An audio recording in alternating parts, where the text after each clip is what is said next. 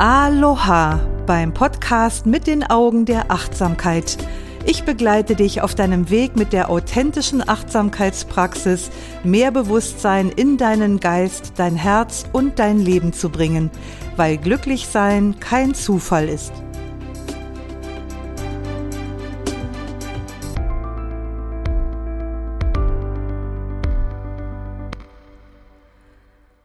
Moin, moin, wie wir hier bei mir im Norden sagen. Hallo und herzlich willkommen. Hier ist wieder Doris Kirch, Deutschlands Ikone der Achtsamkeit. Ja, so werde ich mittlerweile in den Medien bisweilen betitelt, wie ich amüsiert festgestellt habe.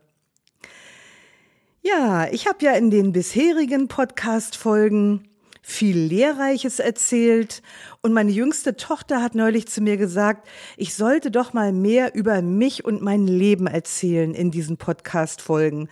Also sie meinte, ich soll einfach schöne Geschichten erzählen oder auch nachdenkliche Geschichten über das, was ich in meinem Leben als Achtsamkeitslehrerin so erlebe und was ich darüber denke. Also mit den Augen der Achtsamkeit also. Und ich muss sagen, mir gefällt diese Idee. Lass mich doch auf Facebook oder Instagram wissen, wie du darüber denkst. Wie stehst du dazu? Was ist das, was du gerne in diesem Podcast hören möchtest? Wovon möchtest du dich gerne begleiten lassen? Oder was würdest du gerne lernen? Es gibt ja wie immer einen Post auf Instagram und Facebook. Du findest mich dort unter doris.kirch.achtsamkeit und schreib mir doch einfach mal was dazu. Dann freue ich mich drüber und dann kann ich auch ein bisschen mehr auf das eingehen, was eben meine Community so umtreibt und bewegt und naja, was ihr gerne hören möchtet sozusagen. Ja, ich habe den Podcast der letzten Woche, wie du vielleicht gemerkt hast, meiner Selbstsorge geopfert. Also das haben nur die wirklich mitgekriegt, glaube ich, die ähm, mir auf Facebook und Instagram folgen, weil ich habe einen Post dazu gemacht. Alle anderen werden sich vielleicht gewundert haben, Nanu, warum ist diese Woche nichts gekommen? Und das hatte einen ganz bestimmten Grund, weil ich eben den Podcast letzte Woche meiner Selbstsorge geopfert habe, also meinem Well-being, wie man im Englischen so schön sagt, oder meinem Wohlbefinden. Und ich habe in dem Beitrag geschrieben, ähm, oder von einer Geschichte erzählt, wo ein Bauarbeiter vormittags auf der Baustelle in der Sonne liegt und als sein Chef zu ihm kommt und ihn fragt, ob er nicht langsam mal anfangen möchte zu arbeiten, blinzelt der Bauarbeiter so in die Sonne und sagt zu ihm, Glaubst du wirklich, dass ich solch einen wundervollen Tag an dich verkaufe? Und ja, ich habe mich dazu entschlossen, diesen Tag letzte Woche nicht zu verkaufen. Und ehrlich gesagt, das ist mir gar nicht so leicht gefallen. Warum ist mir das nicht leicht gefallen? Das hatte was damit zu tun, dass ich ein schlechtes Gewissen hatte. Ich habe gedacht, boah, jetzt sitzen einige Leute und warten auf die Podcast-Folge und freuen sich schon drauf. Und ich habe dann die ganze Zeit mit meinem schlechten Gewissen und mit meinem Verantwortungsbewusstsein gerungen. Also das war wirklich ein richtiger innerer Kampf, den ich da ausgefochten habe, bis ich das so gemerkt habe und dann gedacht habe, Mann, verdammt nochmal, wieso fällt mir das eigentlich so schwer, für mich zu sorgen und zu sagen, nö, heute mal nicht. So, ja. Und dann habe ich so an meine Kindheit gedacht und habe gedacht, ja, da war so ein Konzept, ich war das erste von drei Kindern und da lief ganz viel von Liebe über Leistung. Meine Brüder waren ein bisschen problematischer und ich war in der Schule immer sehr gut, mir fiel das alles etwas leichter als meinen Brüdern. Und so war denn der Fokus auch immer mehr auf den Brüdern. Und bei mir kam Aufmerksamkeit eigentlich immer so, wenn ich mich angepasst verhalten habe, wenn ich die Erwartungen erfüllt habe, die an mich gestellt wurden.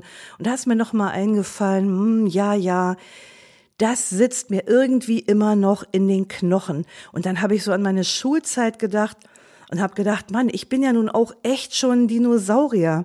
Das ist total witzig, muss ich dir erzählen. Also meine Schulbank oder die Schulbänke, die wir damals hatten, da waren Tatsache noch Tintenfässer eingelassen. Also richtig schön so aus Alu mit so einem Klappdeckelchen. Also sie waren nicht mehr befüllt. Wir hatten dann schon die ersten GH und Pelikanfüller, aber immerhin, die Dinger waren da noch drin. Also das muss man sich mal vorstellen. Und zu dieser Zeit hatte der Begriff der Verantwortung noch eine sehr viel strengere und schwerere Konnotation, als das heute der Fall ist. Natürlich kennen wir heute auch Verantwortung, aber ich habe das Gefühl, dass wir heute etwas leichter damit umgehen in der Gesellschaft, als das noch so zu meiner Zeit der Fall gewesen ist. Und dann habe ich mich auch noch mal erinnert an meine Zeit im Management. Da habe ich zum Beispiel ein leistungsbezogenes Gehalt bekommen. Wir sind also alle halbe Jahre neu bewertet worden. Da gab es ein Grundgehalt und dann gab es so ein Punktesystem mit 50 Punkten. Und wenn man sich also entsprechend dieser Punkte verhalten und bewährt hat, dann konnte man im Monat bis zu 1500 Mark mehr haben als das eigentliche Grundgehalt. Und das war auch so eine Sache, wo ich mich auch noch erinnere, dass das immer so in meinem Hinterkopf war, äh, möglichst ganz genau alle ähm, Anforderungen zu erfüllen, die an mich gestellt waren und vielleicht auch noch ein bisschen mehr, weil ich war alleinerziehende Mutter und musste das dann wieder ausgleichen mit den Kindern so. Also muss habe ich versucht dann an anderer Stelle einfach mehr zu bringen noch, um eben einfach auch am Monatsende bisschen mehr Geld in der Tasche zu haben. Und das sind alles so Dinge, wo ich gedacht habe, ja, wenn wir uns so schwer tun, Aufgaben abzugeben oder mal einfach alle fünf gerade sein zu lassen und zu sagen, nö, heute mal nicht, heute gibt's jetzt mal keinen Podcast, ich gehe feiern. Was auch immer wir dann tun so. Also, was ich sagen will ist, für unser Verhalten gibt es Gründe und es gibt Prägungen, warum wir etwas tun. Und wir können nichts dafür. Wir waren all diesen Dingen ausgesetzt. Und jetzt müssen wir dann eben gucken, so von Fall zu Fall, wie wir damit umgehen können. Und apropos können, hier kommt dann nämlich die Achtsamkeit ins Spiel, denn sie hilft uns, solche Prägungen zu erkennen und zu hinterfragen und sie vielleicht abzuwandeln oder gegebenenfalls auch einfach in die Tonne zu drücken. Aber dafür müssen wir natürlich überhaupt erstmal ein Bewusstsein haben, was gerade abgeht, wie die jungen Leute das sagen, also was gerade passiert. Denn das, das ist ja auch die Definition für Achtsamkeit, wahrzunehmen, was geschieht, während es geschieht. Das ist jetzt also mal die verkürzte Version. Wahrzunehmen, was geschieht, während es geschieht. Und so habe ich am letzten Sonntag die Last der vergangenen Wochen so auf meinen Schultern gespürt. Ich arbeite ja gerade an meinem neuen großen Achtsamkeits-Online-Kurs, der im Juli erscheint und das ist wirklich enorm viel Arbeit, die zum Teil unter ziemlichem Zeitdruck erledigt werden muss, weil hier ein ganzes Team sich gegenseitig zuarbeitet und da muss man manchmal wirklich ganz schön Gas geben. Und vor lauter Verpflichtungen war ich Tatsache etwas lost. Ich weiß nicht, ob du das schon mal gehört hast.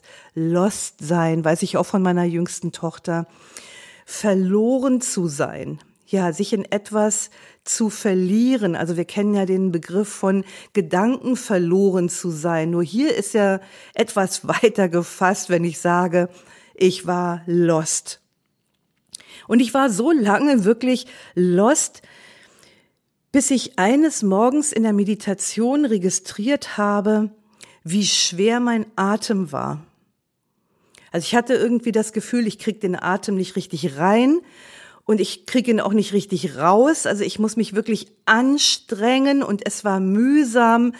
Und da erkannte ich irgendwie dieser, diese Dimension von mühsam sein, in der ich im Moment überhaupt so drin stecke. Also nicht dramatisch, aber schon ganz schön anspruchsvoll. Und dann ist was wirklich Tolles passiert. Denn im Wahrnehmen der Atemqualität hat sich auf einmal das ganze Ausmaß der Belastung aus der letzten Zeit erschlossen.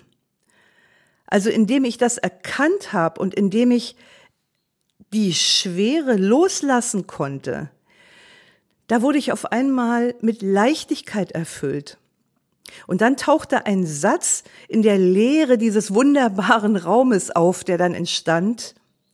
Wie würdest du die Sache beurteilen, wenn du nur noch einen Tag zu leben hättest? Wie würdest du die Sache beurteilen, wenn du nur noch einen Tag zu leben hättest? Und das ist so ein Satz, der mich schon fast mein ganzes Leben begleitet, den ich in unseren Achtsamkeitstrainer-Ausbildungen auch öfter sage oder auch in Coachings öfter sage. Wie würdest du die Sache beurteilen, wenn du nur noch einen Tag zu leben hättest? Und Ganz ehrlich, schlagartig wurde mir klar, heute gibt es keine Podcast-Folge. Denn an meinem Grab später wird keiner sagen, sie hat am so und so vielten und so und so vielten keine Podcast-Folge gesendet, Friede ihrer Asche. Nee, die Welt geht einfach einen großen Schritt darüber hinweg, geht einfach weiter. Das Leben läuft weiter und es gab mal keine Folge oder wir haben mal diese oder jene Verpflichtung einfach nicht erfüllt. Also ich fühlte mich in dem Moment enorm befreit. Ich war ganz stolz auf mich, kam mir wirklich vor wie dieser sprichwörtliche Hamster, der das Rad verlassen hat. Das war wirklich klasse.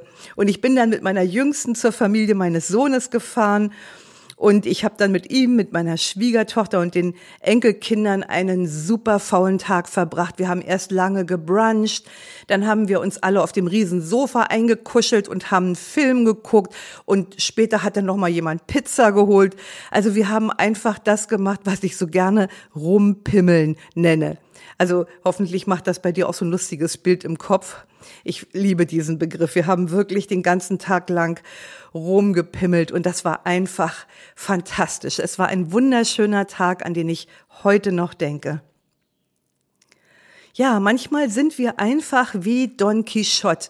Wir kämpfen wie besessen gegen die Windmühlenflügel, ohne zu begreifen, dass all dieses Geraffel uns nicht einen Schritt weiterbringt. Also wir raffeln, raffeln, raffeln und dadurch, dass wir uns wie in so einem Hamsterrad bewegen, kommen wir einfach keinen Schritt weiter.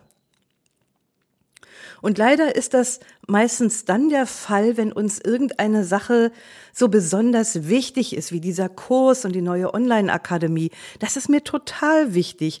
Und wenn wir uns dann auch noch verantwortlich fühlen, also verantwortlich für den Job vielleicht oder verantwortlich für irgendein Projekt oder verantwortlich für die Familie.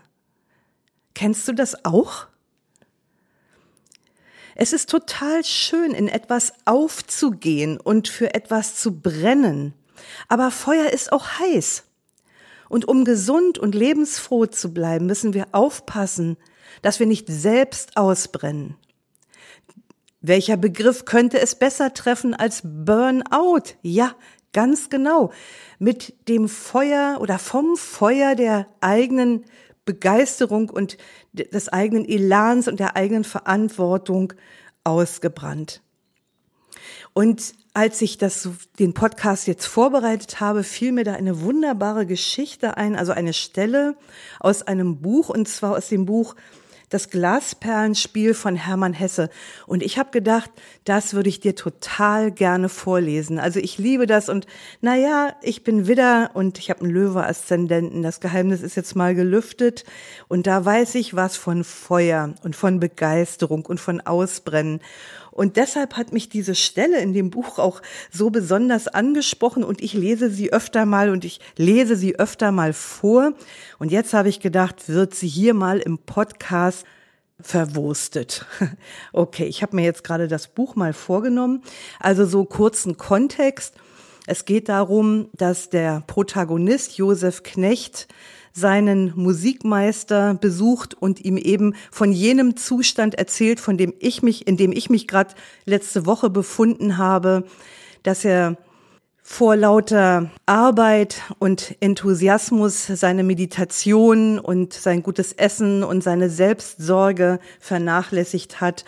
Und sein Magister beichtet ihm, dass auch er diese Situation nur allzu gut kennt und er beschreibt es auf eine ganz wunderbare Weise. Und in der Tat hatte ich dann die größte Mühe, mich aus der Verwahrlosung herauszureißen. Ich musste zu den Schul- und Anfängerübungen im Meditieren zurückkehren, um nur die Fähigkeit zu Sammlung und Versenkung allmählich mir wieder anzueignen. Der Magister endete seinen Stubenspaziergang mit einem kleinen Seufzer und mit den Worten So ist es mir damals gegangen, und es beschämt mich noch heute ein wenig davon zu sprechen. Aber es ist so, Josef. Je mehr wir von uns verlangen, oder je mehr unsere jeweilige Aufgabe von uns verlangt, desto mehr sind wir auf die Kraftquelle der Meditation angewiesen auf die immer erneute Versöhnung von Geist und Seele. Und ich wüsste noch manche Beispiele dafür. Je intensiver eine Aufgabe uns in Anspruch, in Anspruch nimmt, uns bald erregt und steigert, bald ermüdet und niederdrückt, desto leichter kann es geschehen, dass wir diese Quelle vernachlässigen so wie man beim Verbohrtsein in eine geistige Arbeit leicht dazu neigt, den Körper und seine Pflege zu vernachlässigen. Die wirklich großen Männer der Weltgeschichte haben alle entweder zu meditieren verstanden oder doch unbewusst den Weg dorthin gekannt, wohin Meditation uns führt. Die anderen, auch die begabtesten und kräftigsten, sind alle am Ende gescheitert oder unterlegen, weil ihre Aufgabe oder ihr ehrgeiziger Traum so von ihnen Besitz ergriff, sie so besaß und zu Besessenen machte, dass sie die Fähigkeit verloren, sich immer wieder vom Aktuellen zu lösen und zu distanzieren. Nun, du weißt dies ja. Man lernt es schon bei den ersten Übungen. Es ist unerbittlich wahr. Wie unerbittlich wahr es ist, sieht man erst, wenn man den Weg einmal verloren hat. So viel zum Magister im Glasperlenspiel und zu Hermann Hesse. Also Achtsamkeit und Meditation können uns davor bewahren, uns in diesem Hamsterrad zu verlieren und damit die wirklich wundervollen und magischen Momente im Leben zu verpassen. Aber sie tun das nicht automatisch. Also Achtsamkeit und Meditation bewahren uns nicht automatisch davor. Also man könnte jetzt denken, ach, die Doris ist ja Achtsamkeitslehrerin, da passiert das alles überhaupt nicht mehr. Das ist natürlich völliger Quatsch. Natürlich passiert das auch. Achtsamkeit bedeutet auch für jemanden wie mich, der schon seit über 37 Jahren auf dem Kissen sitzt, auf dem Meditationskissen. Achtsamkeit bedeutet immer wieder hinzuschauen und sich immer wieder in die Balance zu finden. Aber was ich sagen kann, was die Achtsamkeit mir schenkt, das ist, dass ich heute nicht mehr so tief in solche Zustände hineinrattere, wie das in frühen Jahren der Fall war. Ich und ich komme auch sehr viel schneller wieder raus. Also ich merke das ziemlich schnell und das ist nicht mehr so, dass das meine Gesundheit angreift oder dass ich in irgendwelche deprimierten Zustände komme oder so. Also das passiert tatsächlich nicht mehr. Also, wenn auch deine Praxis vielleicht gerade etwas verwahrlost ist oder wenn du gerade vielleicht etwas lost bist in deinem Job, in einem Projekt oder in der Familie, in der Pflege von Angehörigen, dann hoffe ich, dass diese Podcast-Folge ein kleiner Reminder für dich sein kann, mal wieder den Platz auf deinem Meditationskissen einzunehmen. Und noch ein kleiner Tipp, vielleicht hilft dir auch meine kostenlose Achtsamkeits-Challenge. Wenn du mal auf meine Internetseite gehst, doriskirch.de, da findest du unter, ich glaube, der Punkt heißt für dich, die kostenlose siebentägige Challenge, sieben Tage Achtsamkeit mit Doris. Und vielleicht ist das eine Möglichkeit, mal wieder deine Praxis etwas zu erfrischen und mal wieder ein bisschen näher ranzurücken, damit du die Fähigkeit nicht verlierst, dich immer wieder vom Aktuellen zu distanzieren. Ja, das war's jetzt auch schon für heute. Meine Gedanken, meine Erfahrungen, die ich mit dir teilen wollte. Und dann wollte ich mich verabschieden mit einem lustigen Satz, den ich letztens gehört habe. Das wird ein Corona-Klassiker. Denke positiv, bleib negativ. Das wünsche ich dir auch. Schön, dass du heute wieder mit dabei warst. Lausche, lerne, liebe und lass uns mit Leichtigkeit leben. Bis nächste Woche. Deine Doris.